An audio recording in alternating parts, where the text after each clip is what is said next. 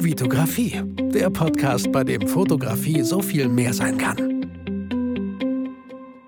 Hi, mein Name ist Vitali Brickmann und ich freue mich, dass du wieder in einer weiteren Podcast-Folge dabei bist.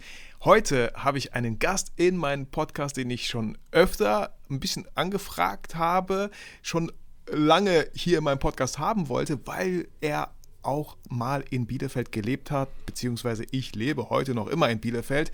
Die Rede ist von Patrick Ludolf. Paddy, schön, dass du heute die Zeit gefunden hast und hier in meinem Podcast zu Gast bist. Ja, moin und äh, vielen Dank, dass du mich eingeladen hast. Freue ich ja, mich sehr, drüber. Ich mich auch, Patrick. Äh, ich sag Patrick, ne, ich muss mich dran gewöhnen, noch Patrick du, das zu sagen. Ist egal. Also der ist eine macht so, der andere macht so und okay. äh, ich habe auch irgendwann aufgegeben, äh, mir da Gedanken drüber zu machen. Wenn man so einen Nachnamen hat wie ich, Ludolf, dann mhm. ist man sowieso gebrandmarkt mit allen möglichen äh, Sprachvarianten okay. und Schreibweisen. Also. Okay, wo, wo kommt der Nachname her, Ludolf? Du, ähm, ich weiß es gar nicht so ganz genau. Ich weiß nur, dass mein Opa, der stammt so aus der jugoslawischen Gegend und mhm. äh, meine andere Oma, die war so Schlesien äh, und ich weiß nicht, ob das da irgendwo herkommt. Ich habe das ehrlich gesagt nie nachgeforscht. Ich habe okay. nur meinen Nachnamen immer, ich weiß nicht, ich habe den als Kind immer gehasst. Ich dachte, hm. ich wollte immer lieber so ein, äh, ich dachte immer, so ein Allerweltsname ist einfacher, ne? Weil Ludolf, es schreibt eigentlich jeder falsch und es hm. versteht auch jeder falsch irgendwie. Irgendwann habe ich dann gesagt, ja, das ist äh, Ludolf, das ist wie ein chinesischer Rudolf. genau.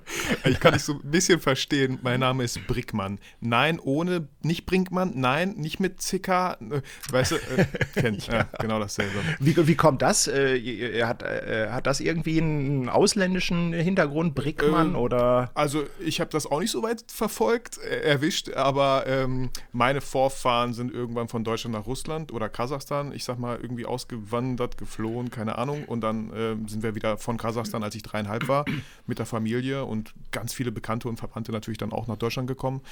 Vitali Brickmann, genau, so äh, aus ja, in Kasachstan ja geboren. Ja. Vitali ist ja typisch osteuropäisch, ne? Ja, genau. Also, ja. Genau. Also sind und, wir da äh, beide gebrannt. Ja, also, äh, genau. äh, aber ich denke, mit Vitali und Paddy, äh, das kriegen dann alle auf die Reihe. Ne? Ja, ich glaube auch. Ähm, Paddy, so ein bisschen habe ich, äh, ich verfolge dich ja doch, also du gehörst schon dazu, äh, zu meinem fotografischen Werdegang. Als ich angefangen habe zu fotografieren, das ist so vor zehn Jahren gewesen, dann bin ich bestimmt nicht vor zehn Jahren, aber vielleicht vor acht über deinen Blog gestolpert und dann über YouTube. Äh, du hast mittlerweile eigene Produkte wie Kameragurte, du hast wirklich tolle Magazine, dieses Hashtag-Magazin. Ich finde das Format cool, es ist ein quadratisches Format. Ähm, die Bilder sind toll, die Typografie, das Layout und so, aber da kannst du vielleicht gleich nochmal ein bisschen mehr erzählen. Also auf jeden Fall, du machst relativ viel. Du hast Bücher. Persönlich haben wir uns kurz mal beim Learn and Give kennengelernt. Ich weiß nicht, ob du dich mhm. erinnerst. Wenn nicht, bin ich dir überhaupt nicht böse. Ähm, da warst du auf der Bühne, auch ein toller Vortrag über sea Seafarers. Äh, mhm. Spreche ich das richtig aus? Seafarers? Ja. Seefahrer, ja. Ähm, genau.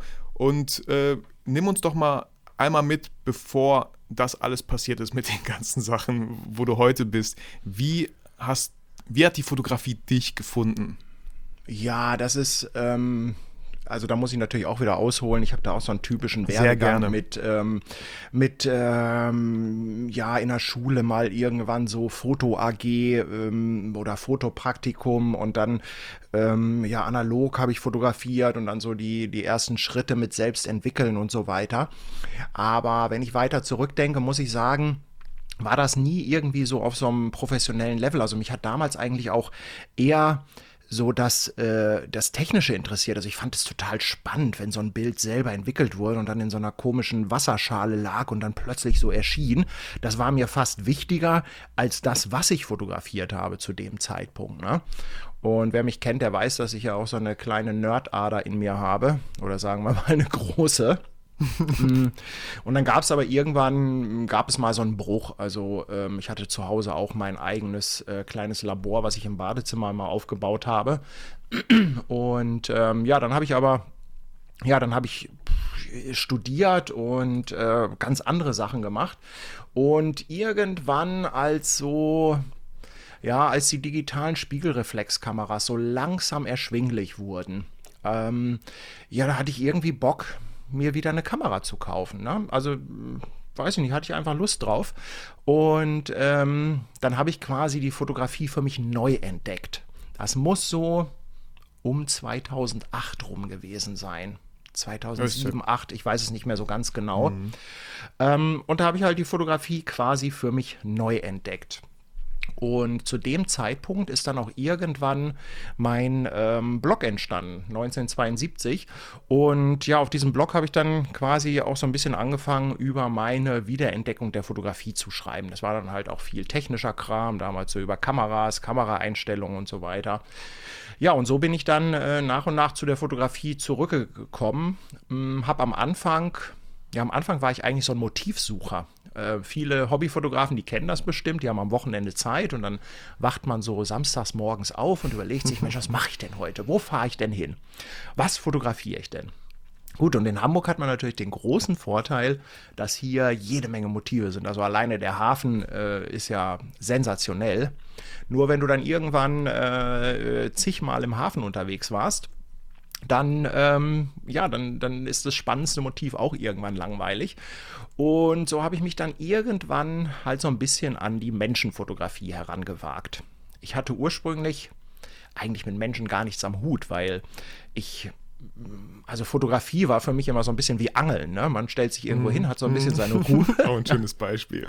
ja, man hat so seine Ruhe und, äh, ja, und, und macht da so, ne? Da ist immer Kamera aus Stativ und ja, dann, dann macht man da halt einfach so äh, drei, vier Fotos über zwei Stunden verteilt. Ne? und schmeißt manche dann, Fotos wieder ins Wasser. ja, genau, genau.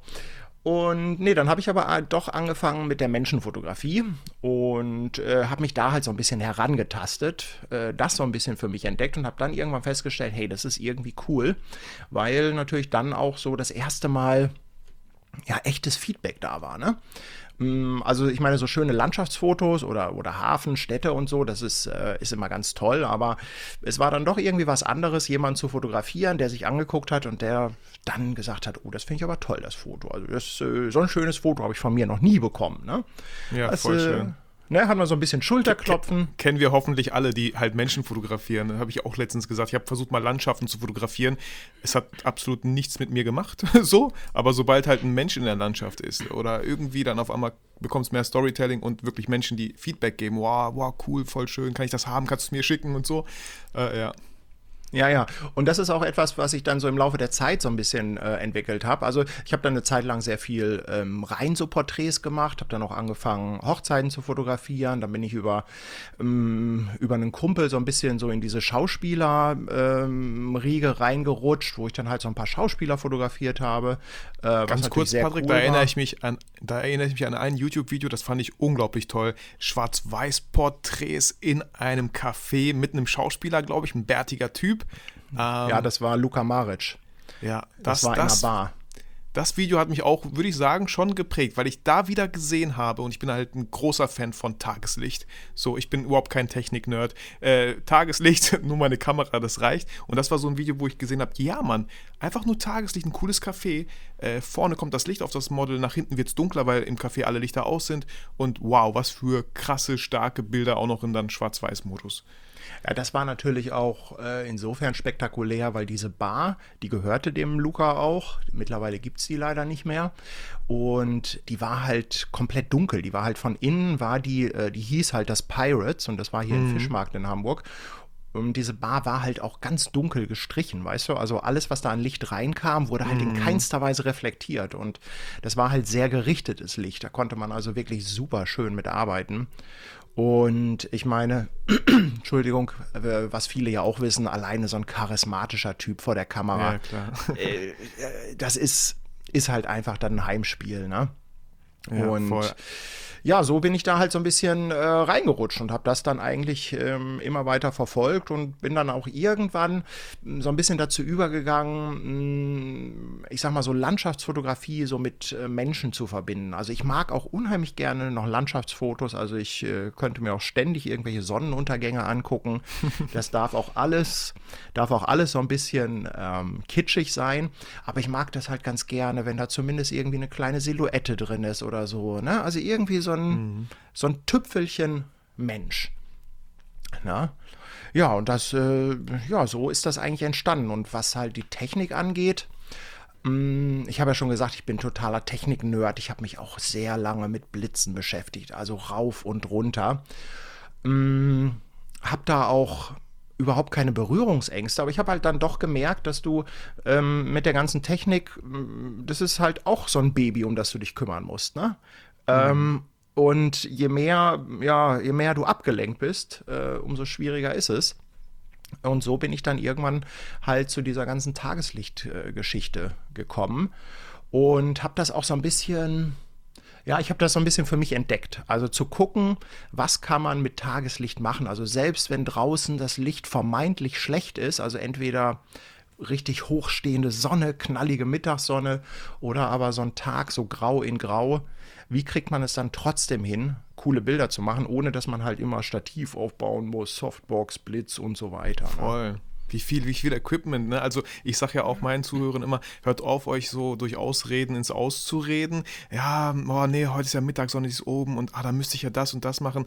Äh, du kannst auch während der Mittagssonne in Unterführung gehen, wo Licht gerichtet von vorne reinkommt, reinfällt. Parkhaus-Einfahrten nehme ich gerne, aber da sage ich mal vorsichtig, da fahren ja auch Autos so ein bisschen. Aber es macht voll Spaß eigentlich mittags auch mal zu gucken, wo ist hier Schatten mhm. äh, und von welcher Richtung kann man in dem Schatten super fotografieren. Und ich äh, muss mich hier so ein bisschen mal outen, äh, Paddy, ähm, dein, dein äh, auch auf YouTube deine ganze Serie, wie ich blitze. Immer wenn mich einer fragt, wieder die Blitzen und so, ich so hier, beste, beste Serie, die es gibt, äh, so eindrucksvoll mit wie wenig Mitteln. Und auch das ist so ein Video, was mich immer, wo ich immer denke, ah, vielleicht versuchst du es doch nochmal mit Blitzen, weil das sieht irgendwie schon interessant und spannend aus und so, ne? Und auch ähm, deine Presets sind immer die, die ich immer empfehle. Ich glaube, das zweite Ach, Paket danke. oder so sage ich immer. Mehr Werbung, mehr Werbung, bitte. Mehr ja, Werbung. aber, aber wirklich lieb gemeinte Werbung, weil ja, äh, auch ein Kollege von mir immer, und dann klar, man wandelt die Presets so ein bisschen ab, aber äh, da habe ich wirklich viel von dir gelernt und viel von dir mitgenommen. Äh, da wollte ich ja immer persönlich einfach mal Danke sagen an der Stelle. Ja, das ist cool, da freue ich mich drüber. Da freue ich mich drüber. Ja, ich habe ja damals auch mh, hm, dieses, äh, eins meiner ersten Videotutorials, also ersten Verkaufsvideos, das ich gemacht habe, war ja dieses, wie ich Licht sehe. Und das war so ein bisschen so dieses, ähm, die Ursprungsidee war damals für dieses Video, das ich gesagt habe, ähm, zu jeder Stunde des Tages ein gutes Foto machen. Also die Idee war, weißt du, dass äh, mhm. gehst um 8 mhm. raus, um 9, um 10, das war dann natürlich Quatsch, weil das viel zu kurze Zeitabstände sind.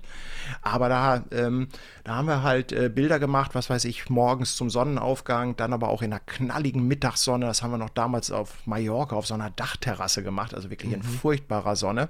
Und das war halt so ein bisschen so die Challenge, zu gucken, wie man da äh, trotzdem dann irgendwie was Gutes rausholen kann. Ne? Äh, und das, äh, ich weiß nicht, aber das hat mich dann irgendwie gefesselt. Aber ich würde bis heute, ich, ich würde nie sagen, dass ich so ein reiner Available Light Fotograf bin oder so, weil jedes Werkzeug oder jede Art von Licht hat irgendwo seine Berechtigung. Na, das ist klar, der eine kommt damit besser zurecht, der andere mit was anderem. Und ähm, ich finde es aber ganz gut, wenn du eigentlich so, so verschiedene Schubladen hast, in die du reingreifen kannst. Ne? Also ich würde halt nie rausgehen und sagen, äh, heute mache ich ein Blitzfoto. Ne? Mhm. Also ich finde, ich finde jetzt zu sagen, ich möchte heute ein Porträt mit zwei Blitzen machen, das ist keine Bildidee. Eine Bildidee, die muss irgendwie inhaltlich motiviert sein. Und ähm, dann gucke ich halt, wenn ich diese inhaltliche Idee habe, was eignet sich denn da am besten? Machen mhm. wir das jetzt Available Light äh, oder brauchen wir vielleicht doch einen Blitz oder von mir aus auch zwei oder drei mehr? Ähm, von daher würde ich auch empfehlen, sich da nie festzulegen. Ne? Ja, voll. Wenn, wenn du jetzt so mal auch meine Zuhörer vielleicht und mich vor allem ein bisschen motivieren könntest, mal mit Blitz zu arbeiten, was ist für dich einer der größten Unterschiede äh, zwischen Available Light und Blitz? Wo, wo kamst du vielleicht in der Vergangenheit bei Available, Light an deine Grenzen, wo du gesagt hast, nee, das geht einfach nicht mit Available Light, da muss ich einen Blitz nehmen? Ja, das ist halt immer oft auch so ein bisschen ähm, der Location geschuldet oder auch den Bildern, die man machen möchte. Ne? Weil es ist halt so, bei Available Light musst du dich nach dem Licht richten. Das heißt, du musst dein Model und die Richtung, in die du fotografierst, deinem vorhandenen Licht anpassen. Wenn du aber eine Location hast und du diese Location auf bestimmte Art in deine Fotos einbeziehen möchtest, dann ist es halt nicht gesagt, dass dieser Fotografierwinkel oder dieser Bildaufbau, den du dir überlegt hast, dass der halt mit dem vorhandenen Licht funktioniert. Und der Blitz hat halt den ganz, ganz großen Vorteil, dass du ihn komplett frei positionieren kannst. Ne? Mhm. Das ist eigentlich so einer der Hauptvorteile dabei. Ich hatte mal, ja, äh, Paddy, ich hatte mal äh, einen Workshop gegeben und äh, da ging es auch natürlich um Tageslicht, um äh, Fensterlicht. Und da meinte auch ein Workshop-Teilnehmer, ja, ich habe meinen Blitz, meine fette Softbox, ich habe mein Fenster die ganze Zeit dabei. Und das war bei mir so, hm, Stimmt. Ja, das, so. ist, das, ist, ja auch vollkommen richtig. Also ähm, da will ich auch überhaupt nichts gegen sagen. Ne? Mm, das funktioniert auch sehr gut. Mm, es, es, kommt halt immer die Komponente ins Spiel, dass du ähm, viel Tüdelkram hast. Ne? Also mhm. ich habe ja, ich habe, ich habe ja auch an Gerätschaften alles Mögliche gehabt. Und es ist halt so, wenn du jetzt, mm, wenn du jetzt zum Beispiel einen Menschen fotografierst und du möchtest gerne sag ich mal, so in so, einer, in so einem Shooting, was ein, zwei Stunden dauert, möchtest du halt viele verschiedene Varianten machen von den Fotos. Dann ist es natürlich auf der einen Seite hinderlich, wenn du permanent dein Licht umbauen musst. Ja, du musst es umstellen, du musst es wieder einstellen, du musst wieder korrigieren.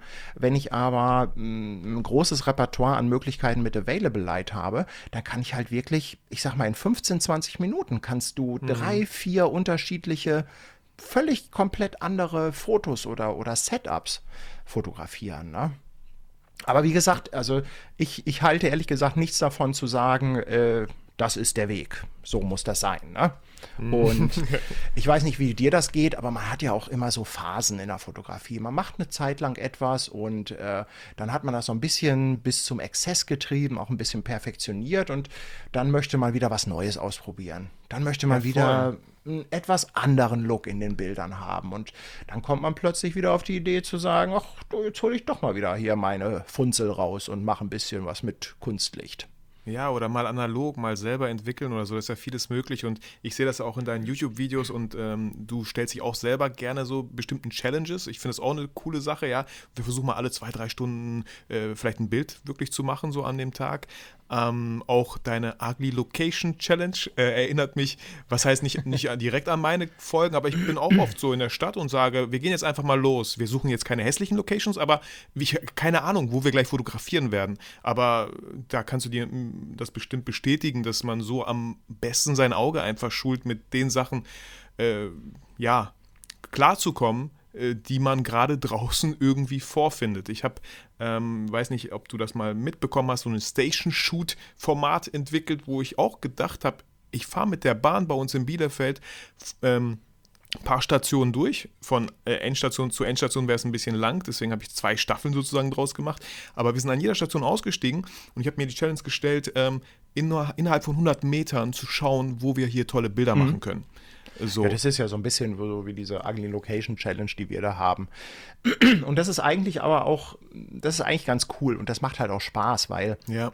Mm, ich finde halt, also ich bin, bin natürlich ein Freund von tollen Locations. Also jeder Fotograf freut sich, wenn er eine tolle Location hat.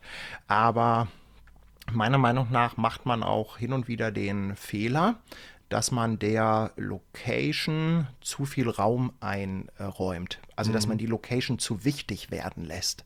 Also, so dieser Klassiker ist, äh, jeder, der schon mal Hochzeiten fotografiert hat, der kennt das, wenn dann das Paar ankommt und sagt, ja, wir haben da, wir heiraten da an so einem Schloss und davor, da ist so ein See und dann geht über den See so eine Brücke und da sind dann, oh, äh, yes. da, sind, da sind dann halt so ein paar Seerosen und da hätten wir gerne ein Foto.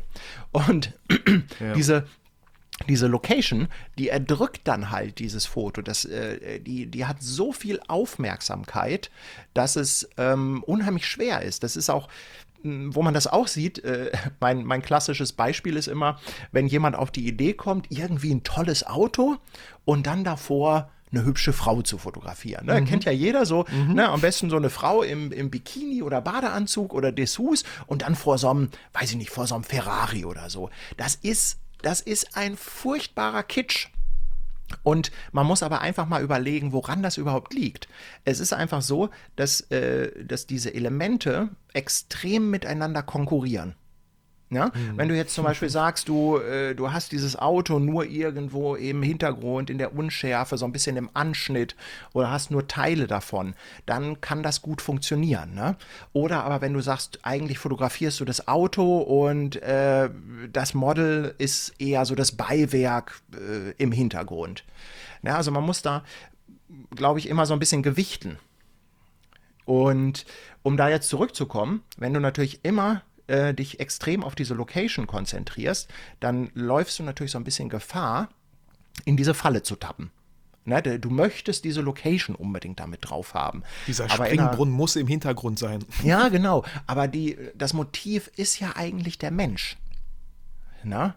Und äh, es, es ist halt unheimlich schwer, zwei Hauptmotive im Bild zu haben. Mhm.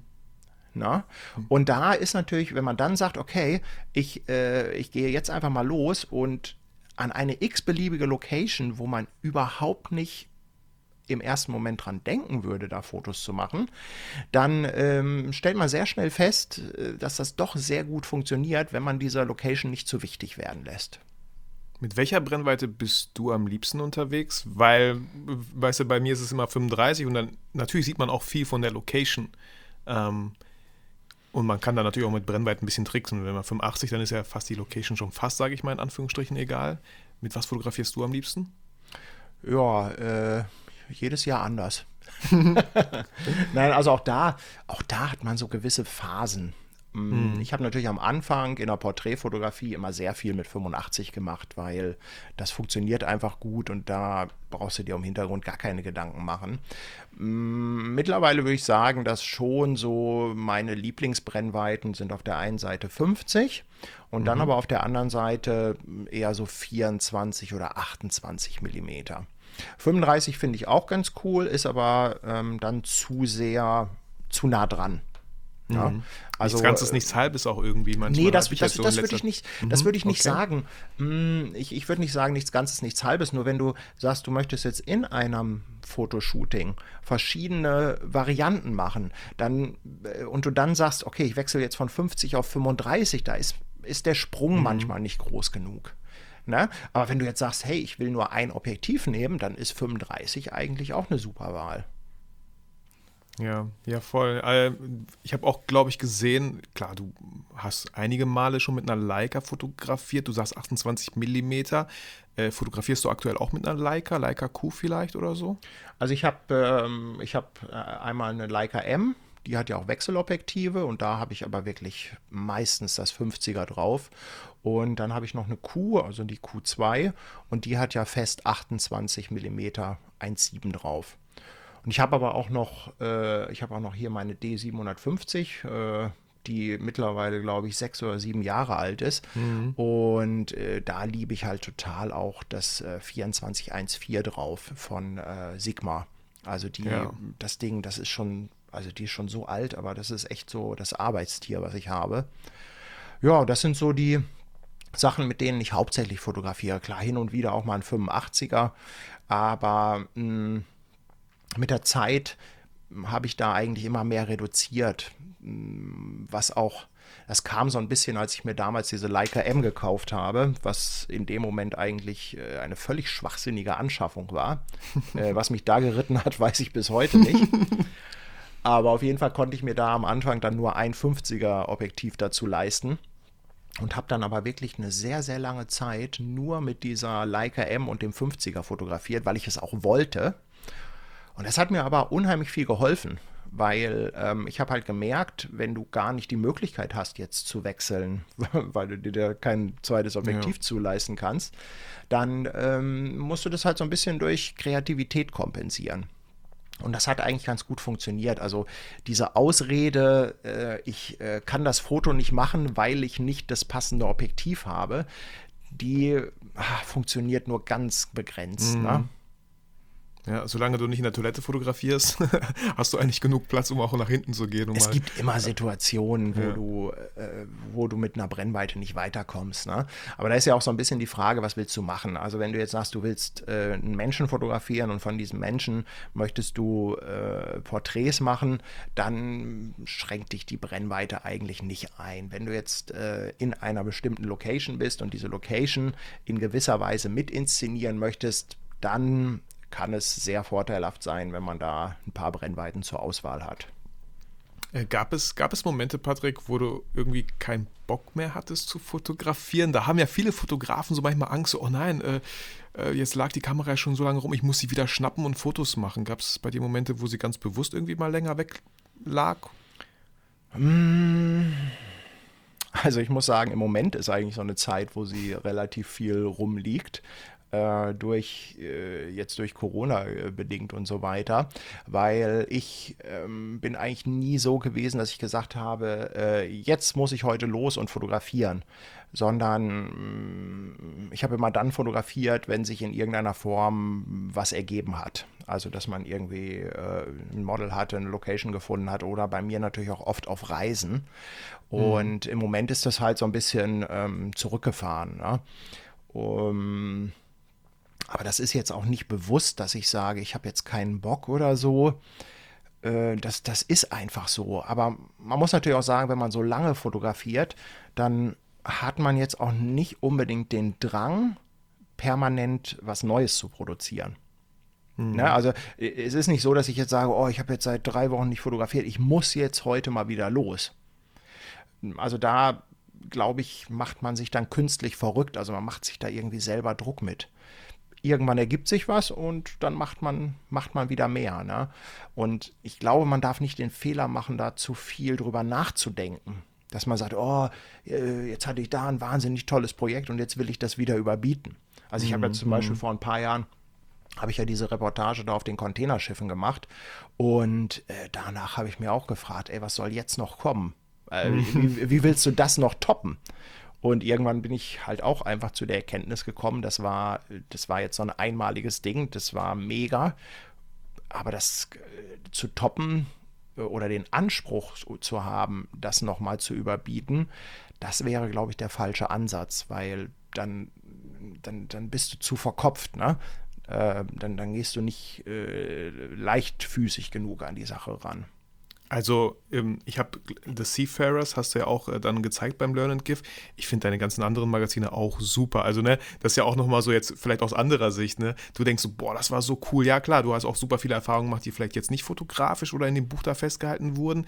Äh, war für dich wahrscheinlich eine mega Erfahrung, aber für den, der das dann halt am Ende sieht, äh, ich würde jetzt auch nicht sagen so, boah, das ist voll krass und die anderen sind nicht mehr so gut, ne? Also, da hat ja jeder nochmal so sein äh, eigenen Blick auf Magazine, wo du zum Beispiel in Kuba warst oder Namibia oder so. Ne? Vielleicht kann er damit viel mehr was anfangen als mit Containerschiffen, weißt du, was ich meine? Deswegen ja, ja. darf man das, glaube ich, auf keinen Fall zu verkopft sehen. Ne? Eher so, boah, cool, wo nimmt Paddy uns nächstes Mal hin und was für ein Format und was für ein Buch entsteht da auf einmal. Ja, das ist halt so, das ist halt so eine kleine Falle. Ich vergleiche das immer so ein bisschen mit Musikern. Ne? Ähm, stell dir mal so einen Musiker vor, der jetzt so ein Album rausbringt, was echt äh, mega einschlägt, überall Nummer eins, millionenfach verkauft mm. und so weiter. Ja, und so ein, äh, von so einem Musiker, äh, da, da brennen dann alle darauf, dass die nächste Platte rauskommt. und das kann eigentlich nur in die Hose gehen. Hm. Ne, das, also wenn du dann äh, erwartest, dass wieder so ein Knaller kommt, dann, ja, das, das, ich, ich weiß nicht, das ist, glaube ich, unheimlich schwierig und das geht auch meiner Meinung nach gar nicht. Also du, du kannst nicht jedes Mal eine Schippe oben drauflegen. Das Problem an der Geschichte ist nur, Du wirst natürlich immer an dem gemessen, was du vorher gemacht hast. Mhm. Und äh, wenn du dann was machst, äh, was vielleicht ein bisschen spezieller ist, ein bisschen nischiger, wenn ein Musiker zum Beispiel sagt, ja, ich ändere jetzt mal meine, meine Stilrichtung total, weil der hat vorher sehr mainstreamige Popmusik gemacht und ist damit, hat die super verkauft und auf einmal entdeckt er seine künstlerische Ader äh, und probiert sich da aus, was ihm als Künstler vielleicht einen gewissen, eine gewisse Erfüllung gibt, aber halt in der Masse nicht ankommt. Und da muss man, glaube ich, so ein bisschen aufpassen und vor allem muss man darauf vertrauen, dass man auch das macht, wo man selber Lust drauf hat. Na, man darf ich wollte gerade sagen, ich wollte gerade sagen, ne, weil was für ein krasses Erlebnis du da einfach hattest und wahrscheinlich, ich weiß nicht, damals wusstest du ja nicht, dass das so gut ankommt. Du hast es einfach gemacht, weil du voll Bock drauf hattest, weil du die Chance gesehen genau. hast, weil du da, du hast ja, äh, da, da, erinnere ich mich noch auf jeden Fall, äh, glaube ich, länger ein paar E-Mails hin und her getauscht, damit du endlich auf dieses Containerschiff kommst. Hat, äh, anderthalb Jahre gedauert. Ja, siehst du. ja. Allein, ne? Und, und das ist ja das Lustige so im Nachhinein, dieser Prozess. Also ich kreiere auch relativ viel und ich versuche immer wieder so ein bisschen zurückzukommen, so genieß den Prozess mehr. Am Ende ist es fertig so, ja, schön, äh, cool, aber ähm, was kreierst du als nächstes? Diesen mhm. Prozess viel bewusster, viel mehr Spaß bei diesem Prozess zu haben und nicht immer sofort auf dieses Ergebnis, weil das Ergebnis ist irgendwie so, es ist so kurz. So, zack, es ist fertig. so, ja. Ja, und viele, äh, viele tappen natürlich heute dann auch in diese Like-Falle. Ne? Du machst irgendwas und äh, überrascht die Leute damit, äh, kriegst ein Wahnsinns-Feedback, egal ob das jetzt irgendwelche Likes, Kommentare sind oder aber auch gute Verkäufe äh, von einem Buch. Und äh, dann machst du etwas, was, was du genauso toll findest, äh, was weiß mhm. ich. Und, und wenn du nur irgendwo in Oberammergau unterwegs bist und auf irgendwelchen Wiesen bei Sonnenuntergang Schafe fotografierst, was dir vielleicht für dich ein tolles Erlebnis ist, du eine super Zeit hast, aber dann natürlich das Ergebnis, äh, da ist die Reaktion dann eher, ja, haben wir irgendwie alles schon zigmal gesehen, ist jetzt irgendwie mm, nichts Neues. Mm. Ne? Also es, es ist natürlich auch so, dass die Community da teilweise echt ähm, ganz schön hart sein kann. Ne? Da kommen dann halt so, mm. äh, so, ja, kommt dann so, hä, kennen wir alles schon, äh, äh, ja, äh, ne? Und äh, dann ist man natürlich ganz schnell auch wieder äh, ein bisschen demotiviert. Ja? Voll. Voll. Ich meine, du hast ja auch einen YouTube-Kanal. Äh, kurze Frage, wie kamst du dazu, einen YouTube-Kanal zu gründen? Warum hast du einen gegründet? Das würde mich mal persönlich interessieren. Würde mich auch mal interessieren. bei, also bei mir war es, ich, ich habe Videos vermisst, ich habe Videos mir angeschaut, aber die gab es halt nicht, wo Leute mich ein bisschen mehr mitnehmen, so in Shootings. Deswegen habe ich damals meinen gegründet. Nein, es gab keinen Auslöser oder Grund, warum ich den gegründet habe. Also ich habe den auch, der ist ja uralt, der ist, ich glaube, mein Kanal wurde 2009 oder so gegründet. Mm, aber es gab nie irgendwie ein Konzept dahinter, dass ich gesagt habe, äh, das und das will ich machen. Mm, ich würde mich jetzt auch nicht so als mhm. YouTuber bezeichnen. Mhm. Nur äh, wenn du halt anfängst, Videos zu machen. Bei mir waren das damals zum Beispiel viel so, so Lightroom-Geschichten, die ich gemacht habe am Anfang. Du musst es ja irgendwo abladen. Mhm. Und äh, du brauchst ja irgendwo eine Plattform, wo du das hochlädst. Mm, und das war, ich, ich habe am Anfang ein bisschen was auf Vimeo gemacht, ähm, aber YouTube hat sich irgendwie so eher zu der Plattform entwickelt, die da sich anbietet. Ja, und so hat sich das dann über die Jahre entwickelt und es gab immer Phasen, wo ich mehr gemacht habe auf YouTube und dann gab es auch Phasen, wo ich weniger gemacht habe. Nur mittlerweile, so ich sag mal, in den letzten drei, vier Jahren habe ich so ein bisschen für mich erkannt, dass YouTube hm, schon ein ganz gutes Medium ist, weil ich, ähm, also früher habe ich sehr, sehr lange Blogartikel geschrieben und mittlerweile bin ich aber mehr dazu übergegangen, das eher zu erzählen. Und da passt ja. halt ein mhm. Video ganz gut. Ne? Ja, und so hat sich halt äh, YouTube dann mehr etabliert bei mir. Aber ich habe das nie so verfolgt. Ähm, das siehst du ja auch bei meinen, den Abo, die Abonnentenzahlen, die steigen also so langsam bei mir. Da gibt es andere YouTuber, wenn, wenn du es drauf anlegst und wenn du dann Konzept hinter hast, wenn du dann deine, deine äh, entsprechenden Clickbait-Überschriften hast und äh, ordentlich dann auch Reviews mit raushaust, dann kannst du natürlich in ganz anderer Zeit ganz andere Followerzahlen aufbauen. Ja, voll. Also ich glaube, du hast ja vorher den Blog, ne? Wahrscheinlich hast du auch YouTube genutzt oder Vimeo da vor vielleicht noch, äh, um einfach Videos in deinem Blog äh, einzubinden. Genau, genau. So, ne? Das war ja die genau. einzige Möglichkeit irgendwie gefühlt, es sei denn, du lädst das Video auf dem Server da hoch, wo, wo direkt äh, voll ist. so. Ja, das hat halt nie so richtig gut funktioniert. Also ich habe das auch versucht, die selber zu hosten. Und der Platz war jetzt eigentlich gar nicht so das Problem, aber das hat halt nie so richtig funktioniert mhm. mit der Kompatibilität. Ne? So eingebundene Videos, das, das, äh, du musstest, hast, hast immer diese Browser-Diskussion gehabt. Ne? Dann lief das mhm. hier nicht und lief da nicht und bla bla bla. Und irgendwann habe ich gesagt, da sollen sie andere Gedanken drum machen. Packe ja. ich auf YouTube oder Vimeo ja, und dann läuft das. Perfekt. Ähm, ich meine, ich, ich mache ja auch viel so und wir wissen alle, dass man durch YouTube jetzt nicht so das Geld verdient. Ähm, was waren so deine Aufträge? Aufträge am Anfang, wo du halt mit Geld generiert hast in der Fotografie? Ähm also angefangen hat alles bei mir mit Workshops. Das ging, mhm. äh, das ging damals los, ähm, das muss auch so 2009 oder so gewesen sein, auch so eine typische Geschichte. Ähm, ich habe damals äh, ein, zwei Freunden, äh, die haben sich auch eine Kamera gekauft, denen habe ich ein bisschen was erklärt weil ich da schon ein bisschen tiefer drin war und dabei kam halt irgendwie raus, dass, dass das ganz gut funktioniert hat, so mit dem Erklären. Und dann habe ich einfach gesagt, komm, das probiere ich jetzt mal so als Workshop anzubieten.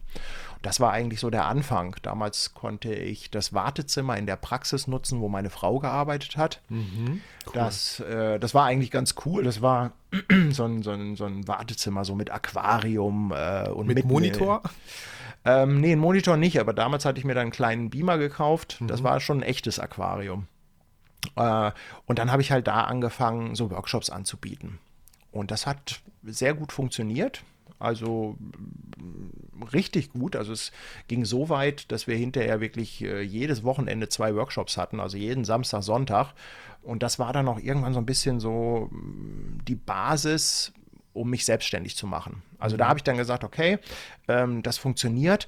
Und ich saß halt montags im Büro und habe aber eigentlich nur an meinen Samstag, Sonntag gedacht. Ne? Also ich hatte vom Kopf In was her. Was für ein Büro saßt du? Darüber haben wir noch, äh, weiß ich gar nicht. Äh, was hast du denn? Also äh, ich gemacht? habe ja mal, also ich, ich, äh, ich komme ja so ein bisschen aus diesem Bereich Webentwicklung und mhm. habe mich dann später auf das Thema Online-Marketing gestürzt. Ich habe also sehr viel Suchmaschinenoptimierung gemacht, Suchmaschinenanalyse, Webanalyse und äh, da habe ich halt in Agenturen gearbeitet. Also ich war zum mhm. Beispiel äh, ähm, in Bielefeld damals noch bei Elephant Seven. Dann war ich später hier in Hamburg bei Interone und dann nochmal bei so einer kleineren Agentur. Und das war natürlich auch ein Vorteil, weil als ich mich. Voll, ne? Für den Blog. SEO-mäßig. Ja, das ist total, also äh, da macht man sich nichts vor. Ne? Also irgendein Fotograf hat auch irgendwann mal gesagt, äh, ich mache zwar nicht die besten Bilder, aber ich habe das beste Marketing. Mhm. Und da, da ist einfach so viel Wahres dran. Ne? Du kannst die besten Bilder der Welt machen, wenn das keiner weiß, läuft das nicht. Voll. Und Glücklicherweise kannst du beides. Also deine Bilder finde ich auch unglaublich gut. Danke, danke schön. Sehr gerne. Und das war natürlich ein Vorteil, als ich diese Workshops angeboten habe. Ich habe da halt, äh, ich habe das äh, auf eine Webseite gepackt und dann habe ich da ein bisschen Suchmaschinenoptimierung betrieben, ein paar AdWords geschaltet und die waren dann also wirklich nach zwei, drei Wochen ausverkauft. Also das war wirklich phänomenal und damals war das auch noch relativ einfach mit der Suchmaschinenoptimierung. Heute ist das alles ein bisschen komplizierter geworden. Und es gab auch gar nicht so viele, ähm, die, also es gab zwar schon Anbieter von Workshops und so, aber es gab halt wenige, die äh, so dieses Thema Suchmaschinenoptimierung auf dem Zettel hatten. Ne? Und das hat mir dann natürlich voll in die Karten gespielt. Du und das ist ja bis schon, heute, glaube ich, eine gute, eine gute Leserschaft, oder? Bei deinem Blog äh, hast du ja, ja, eine also, Leserschaft aufgebaut, ne? Und, ja. ja. Ja, ja, also die Basis, die war auf jeden Fall da, ne?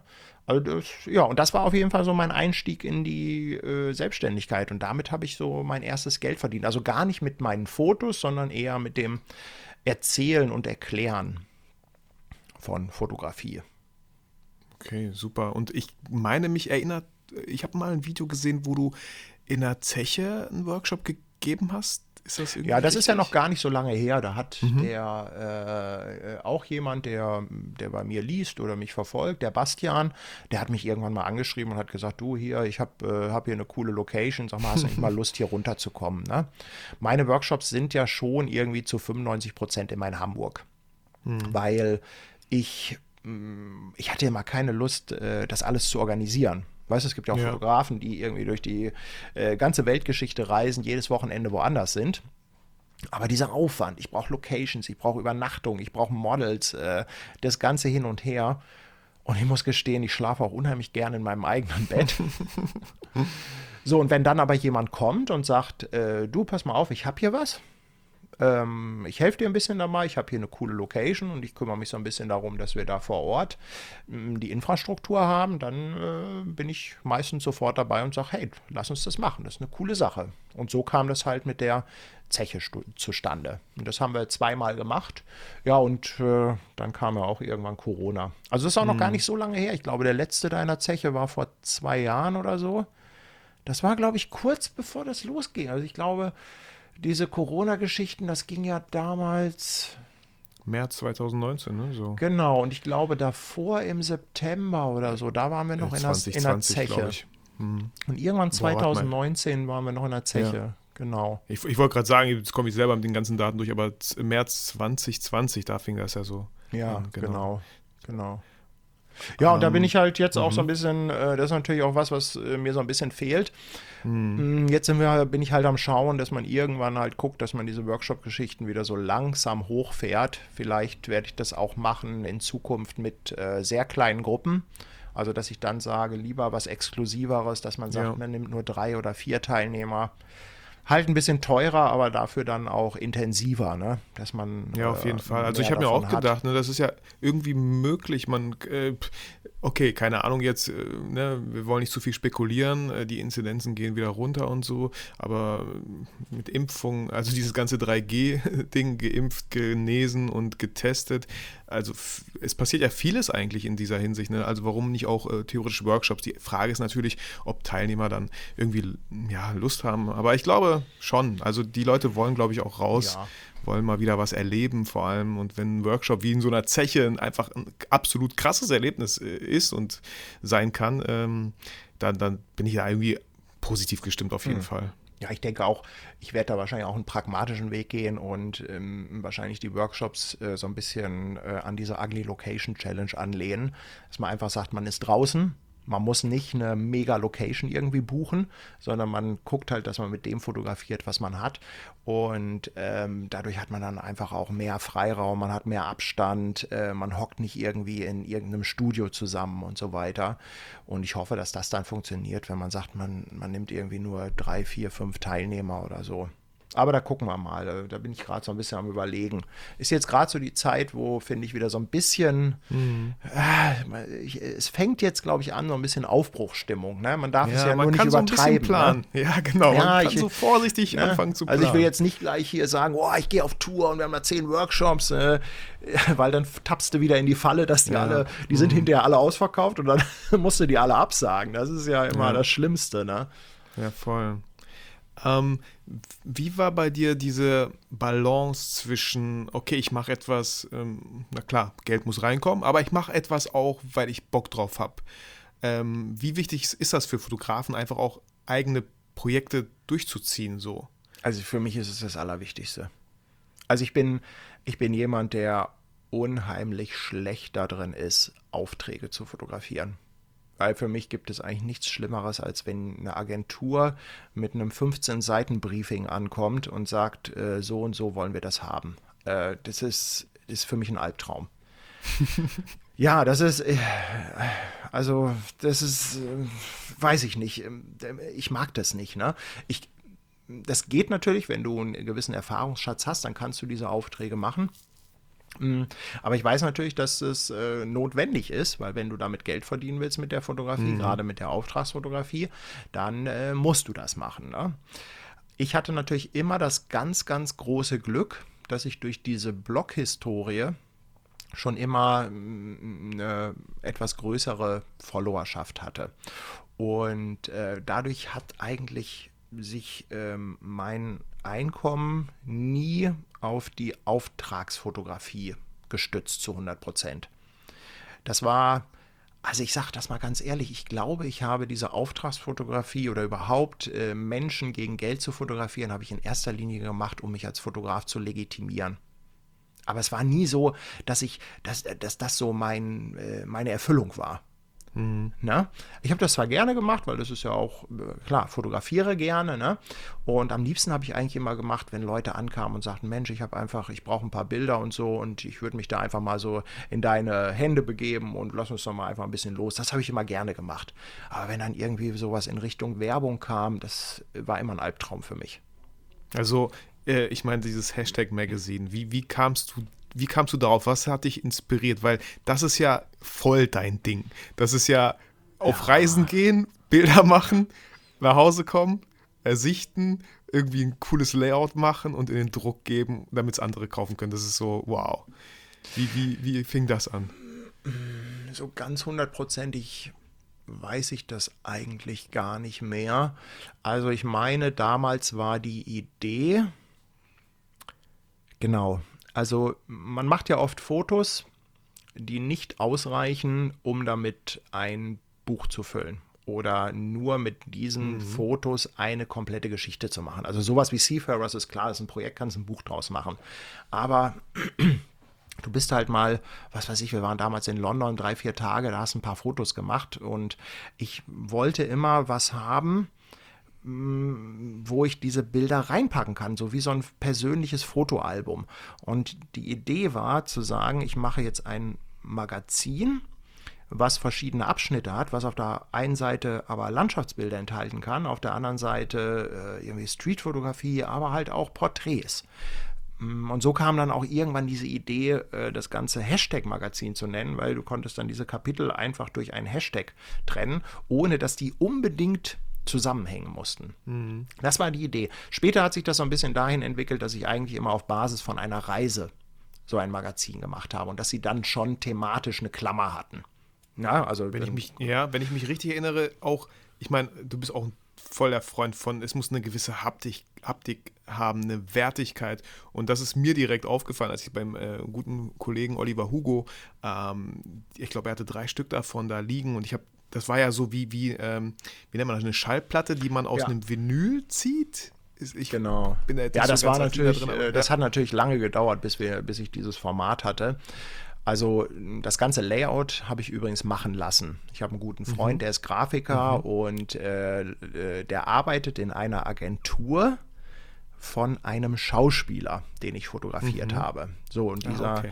äh, na, und die machen Werbung und zu denen habe ich einen ganz guten Kontakt. Und der hat mir das Layout gemacht und ähm, dass es quadratisch wird, das war relativ schnell klar, weil ich bei Quadrat einfach mehr oder bessere Möglichkeiten habe, Quer- und Hochformat zu mixen. Ja, bin eigentlich eher, also ich mag nicht so gerne Bücher im Querformat. Mm, mhm. Ich bin von der, von der Haptik und so mag ich lieber Hochformatbilder. Voll, Aber, weil wenn du ein querformatiges Buch aufklappst, hast du ja Widescreen ja, irgendwie, das, das ist ja so, mega ne? lang dann.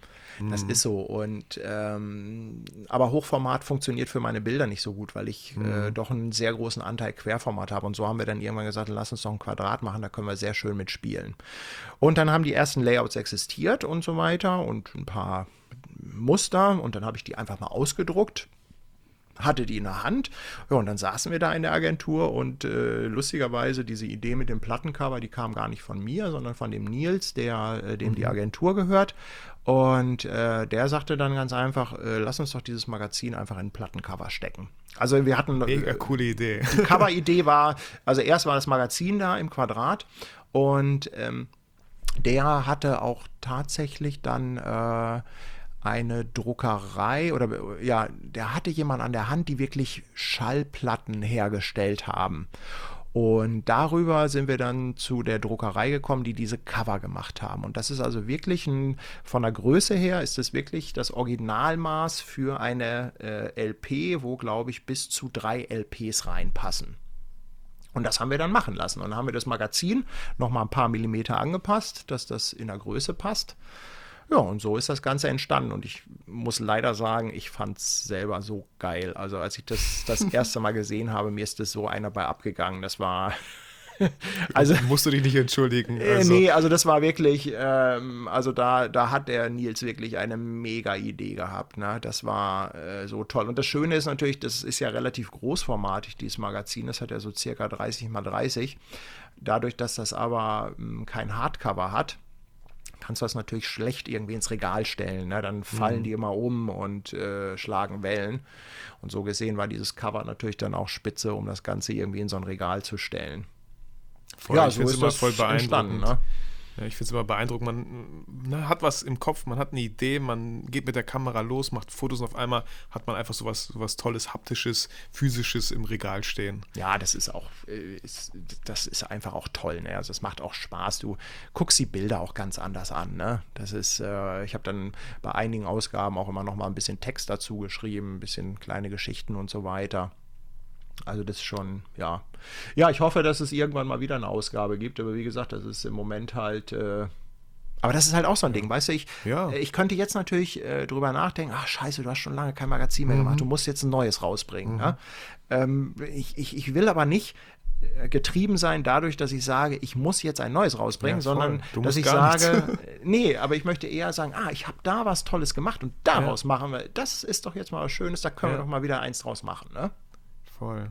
Und ähm, ich weiß gar nicht, wo du überall auf Reisen warst. Aber was, was waren so ähm, die, auch wenn du in Hamburg lebst, eine schöne Stadt, ähm, aber was hat die Fotografie bei dir vielleicht verändert, dich verändert, wenn du auf Reisen fotografierst? Warum ist das anders? Ist das anders? Tja, ähm, ja, natürlich ist das anders, weil einfach die Umgebung, die ja auf der einen Seite kreativen Input gibt. Also ich persönlich freue mich immer oder ich fotografiere lieber Dinge, die für mich auch neu sind. Weil wenn ich was Neues mhm. sehe, bin ich eher begeistert. Weißt du, wenn ich jetzt hier in Hamburg äh, etwas sehe, wo andere Leute Hurra schreien würden, dann sage ich, ach ja, waren wir auch schon tausendmal. Ne? Deshalb ist es natürlich immer so ein neuer kreativer Input. Und bei mir spielen ja, wie gesagt, auch Menschen immer eine große Rolle, auch auf den Reisen. Also das sind wirklich, ich würde mal sagen, 90 Prozent der Bilder sind halt wirklich mit Menschen. Ähm, und ähm, das ist halt für mich auch eine Art, das Ganze zu verbinden. Also ich entdecke über die Fotografie halt auch Land und Leute. Mhm. Darüber lernst du Menschen kennen und so weiter. Und man muss halt sagen, es ist halt in vielen Ländern, wo ich unterwegs war, auch mm, ganz anders Menschen zu fotografieren als zum Beispiel in Deutschland. Ja, und dadurch äh, habe ich dann teilweise auch wirklich da tolle Erlebnisse gehabt, also auch Menschen kennengelernt und so weiter. Äh, und das sind halt einfach dann auch mega Erinnerungen alles, ne? Also würdest du auf jeden Fall sagen, so wo, wo ich zum Beispiel, ich traue mich nicht auf der Straße, vor allem hier in Deutschland halt, ähm, Menschen einfach anzusprechen, weil ich die voll spannend finde, weil die auf einmal irgendwie spannendes Outfit haben oder so. Obwohl ich es liebe, Menschen zu fotografieren, aber ich würde mich einfach nicht trauen. Da würdest du wahrscheinlich sagen, hey Vitali, wenn du auf Reisen bist, ich glaube, da würdest du dich trauen, weil irgendwie ist einfach eine andere. Das ist so. Äh, ja. Ja, ist so. Also ist, äh, ist, ist ganz klar so. Also äh, hier in, äh, in unseren Regionen, da mm, gibt es doch eine gewisse negative Haltung gegenüber Menschen, die in der Öffentlichkeit andere Menschen fotografieren. Na, das ist, ist ja ganz einfach so, wenn der Deutsche ein Recht hat, dann lebt er es auch aus. Und äh, dieses ganze Datenschutzthema, das wurde halt hier so geritten, dass also wirklich mhm. auch äh, der, äh, der letzte Bauer in Hintertupfing weiß, dass man ihn nicht fotografieren darf. Und äh, wenn mhm. man etwas nicht darf, äh, dann wird einem das auch vorgehalten. Also wenn du in Deutschland etwas machst, was du eigentlich nicht darfst, dann gibt es gleich jemanden, der sagt, du darfst das nicht. Ja? Das ist halt einfach so ein, so ein Ding, ne? Ich stand Obwohl, gestern im Halteverbot und ich sofort war die Politesse da und hat gesagt, ich darf da jetzt nicht stehen. Ja, gut, eine Politesse ist ja noch okay, das ist ja noch ihr Job, ja, weißt du, aber wenn da dann irgendwie ein Passant voll. oder so ein Blockwart um die Ecke kommt und sagt, oh, hier stehen sie ja beim Halteverbot, ne? Weißt du, hm. wo ich dann so sage, ey, Digga, hm. äh, was interessiert dich das? Ne? Ja. Ähm, das heißt natürlich nicht, dass ich jetzt hier sage, man soll Regeln mit Füßen treten. Also ich bin schon jemand, der sagt, dass Datenschutz äh, wichtig ist. Also ne, um Gottes Willen, mhm. ich will jetzt nicht sagen, dass das, äh, dass das kein Thema ist. Aber ich äh, finde es halt ein bisschen schade, dass dadurch so eine negative Stimmung gegenüber der Fotografie aufgekommen ist, weil es ist einfach super schade, denn es ist äh, gerade so das Leben, die Menschen und so, das ist äh, das festzuhalten, das finde ich halt extrem schön. Und das ist halt, wie gesagt, in vielen anderen Ländern ist es deutlich einfacher, also weil die Mentalität anders ist. Also es äh, gerade so, so Länder wie Kuba jetzt oder, oder auch Istanbul, da hat das sehr gut funktioniert. Ähm, auch Namibia, ähm, aber selbst wenn du halt äh, nur ein bisschen raus, also wenn du nur hier in südliche Länder, Portugal, Italien oder so, da ist das halt auch schon deutlich einfacher, ne? weil die Menschen da mhm. anders drauf sind. Ja, voll schön. Ähm, ich, war, ich will jetzt auch nicht zu lange auf diesem Thema Corona äh, rumreiten und wir wissen alle, äh, ist viel passiert. Gab es denn äh, etwas Positives, was man, was du aus der Zeit vielleicht für dich mitgenommen hast? Ähm, ja, positiv war in dem Sinne, dass ich natürlich so ein bisschen gemerkt habe, dass es auch anders geht. Also ich habe zum Beispiel ähm, vor Corona habe ich noch sehr viel Hochzeiten fotografiert und ich habe sehr viel Workshops gemacht und das sind natürlich zwei mhm. Bereiche, die mh, mm, komplett weggebrochen sind. Also alles, was im Bereich Dienstleistung mit Menschen ist, ist mhm. einfach auf Null runtergefahren. Und ich habe mich dann ein bisschen mehr auf dieses ganze Thema Produkte konzentriert. Also ich habe mhm. weitere Videotutorials produziert, äh, Presets, ähm, dieses ganze äh, Zeug, was man halt bei mir so im Shop bekommt und habe dann gemerkt, dass das äh, auch funktioniert. Ne? Also ich habe einfach mhm. äh, nochmal was anderes entdeckt. Ich habe das ja vorher auch schon lange gemacht und es gab ja, ja immer Videotutorials bei mir. Äh, und äh, es war aber nie so, dass das jetzt, sag ich mal, mm, den Hauptumsatz ausgemacht hat. Das war immer so punktuell, wenn du was rausgebracht hast, dann ging das einmal los und ne, zack, mhm. Umsatz und dann ging das aber wieder runter. Und das hat sich jetzt durch Corona, habe ich das ein bisschen forciert und bin da eigentlich ganz glücklich mit, weil ich dadurch jetzt natürlich so eine Basis habe, an Grundumsatz, der mir eine gewisse Freiheit gibt, die Dinge zu tun, die ich Spaß habe, aber die kein Geld bringen. Ne? Ja. Also, weißt du, sowas hier wie Ugly Location ja, Challenge und so, das sind ja alles Sachen, die kein kein direktes Geld einbringen. Natürlich auf Umwegen immer, weil du natürlich in gewisser Weise hm, Reichweite aufbaust.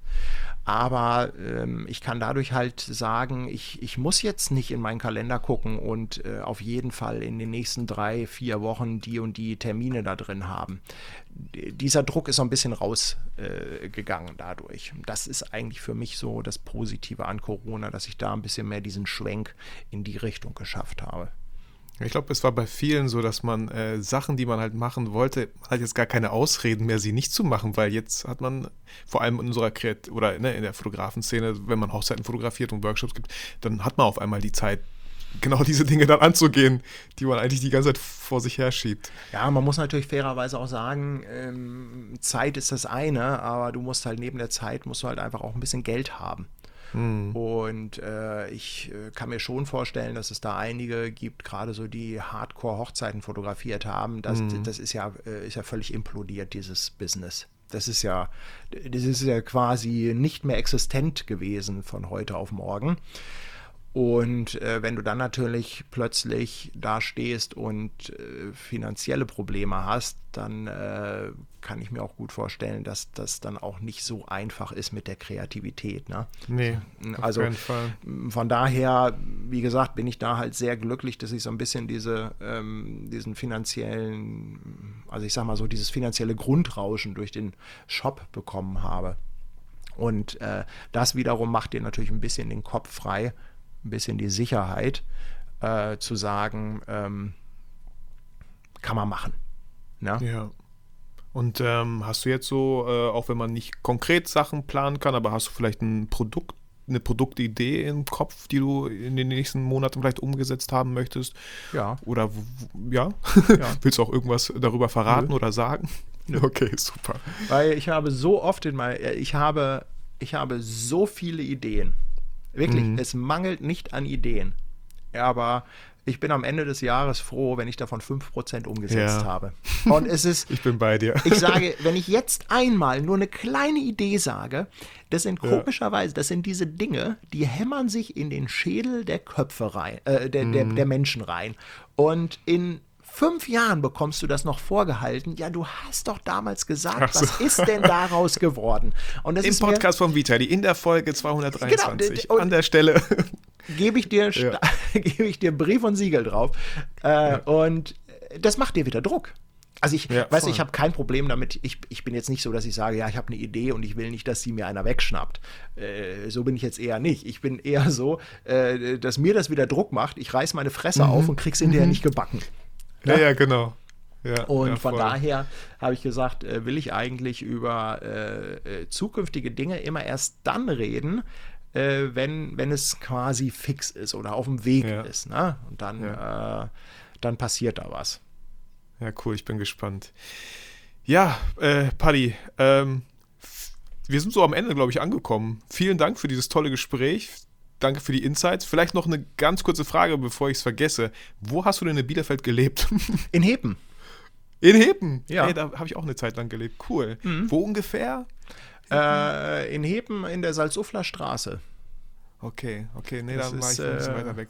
Ja, bin da auch Ach, cool. äh, Heper Gymnasium, bin ich zur Schule gegangen. Ach so. Ja. Wie lange warst du denn in Bielefeld? Du, äh, wann bin ich nach Hamburg? Also ich habe 30, 35 Jahre in Bielefeld, also komplett, Ach, also mein wow. Großteil meines Lebens. Ne? Und durch meine Frau ja. bin ich dann äh, nach Hamburg gekommen. weil die Frage, ob Hamburg oder Bielefeld, war jetzt dann doch relativ schnell ausdiskutiert. Ja. Okay, okay, ja. super. Aber bist du ab und zu mal in Bielefeld Freunde? Ja, ich habe da natürlich Bekannte? noch Freunde. Also es ist auch wirklich so, die ältesten und besten Freunde sind mhm. immer noch die in Bielefeld, ne? weil das mhm. sind einfach so die, ähm, die kennst du aus, äh, aus Jugend Schulzeit. oder Kinder- mhm. oder Schulzeiten. Und das sind natürlich alles Freunde, die du, mit denen du nicht täglich Kontakt hast. Also teilweise hört man monatelang ja. von denen nichts, aber dadurch, dass du einfach diese Vergangenheit hast, gemeinsames Voll. Studium und so weiter, ist das immer ähm, ja, das ist so, das ist so so eine völlig ungezwungene Freundschaft. Weißt du, das ist einfach nur so, man kennt sich, man, man muss auf nichts Rücksicht nehmen, man muss sich ja. über nichts Gedanken machen. Und äh, ich habe so festgestellt, weißt du, wenn du jetzt irgendwie neue Leute kennenlernst und du denkst auch, das sind gute Freundschaften und so, es ist nie so wie mit denen von früher. Na? Weil heutzutage lernst ja. jemanden kennen und dann sagst du einmal was Falsches, kriegst den falschen Hals und dann ja. äh, bröckelt das Ganze. Und, und sowas passiert ja. dir halt mit diesen alten Freunden nicht. Ne? Das ist einfach nur, ey, leck mich doch und nächsten Tag ja. geht's lustig weiter. Ja, voll. Und bei den alten Freunden, ich weiß nicht, man redet nur ein bisschen und schon fühlt man sich so, als ob man sich, äh, ja, man hat sich so. überhaupt nicht äh, zwei Jahre nicht gesehen, sondern ja, äh, als, ja. ach schön. Ja, cool. Ja, äh, Paddy, wie gesagt, vielen Dank nochmal für deine Zeit. Ähm, danke, danke, dass du ja so ein bisschen uns mitgenommen hast in, in deinen, äh, ja, ich will jetzt nicht übertreiben in deinen Kopf, aber in ein paar Sachen. Danke für deine ganzen tollen Produkte, die es gibt, die ich äh, schon nutzen durfte, wie Presets und äh, Videokurse. Ähm, bin gespannt, was da noch alles kommt. Und ähm, ja, ja, sehr cool. ich äh, danke Mal. dir auf jeden Fall für diese Einladung. Hat Spaß gemacht. War doch, äh, ich hoffe, es war ein flüssiger Talk den wir hier abgeliefert ja, haben. Ich glaube, das, ich glaub, das ja. haben wir geschafft. ja, das äh, freut mich immer. Also wenn die Leute so ein bisschen dran geblieben sind und so eine Stunde durchgehört haben, dann äh, ja, freue ich mich. Ja, ich mich auch. Also danke nochmal, Patrick. Ich wünsche dir alles Gute für die Zukunft, für deine weiteren Projekte und äh, äh, ja, ich hoffe, drücke die Daumen auch für Workshops in diesem Jahr. Ähm, auch an dich, lieber Zuhörer, vielen Dank, dass du eine Stunde dabei geblieben bist. Und wenn du noch mehr erfahren möchtest, findest du alle Links in den Show Notes. Ähm, und ich sage wie immer, bleib motiviert und inspiriert. Vergiss aber niemals, warum du fotografierst. Paddy, danke nochmal und einen schönen Tag noch. Ciao, ciao. Tschüss.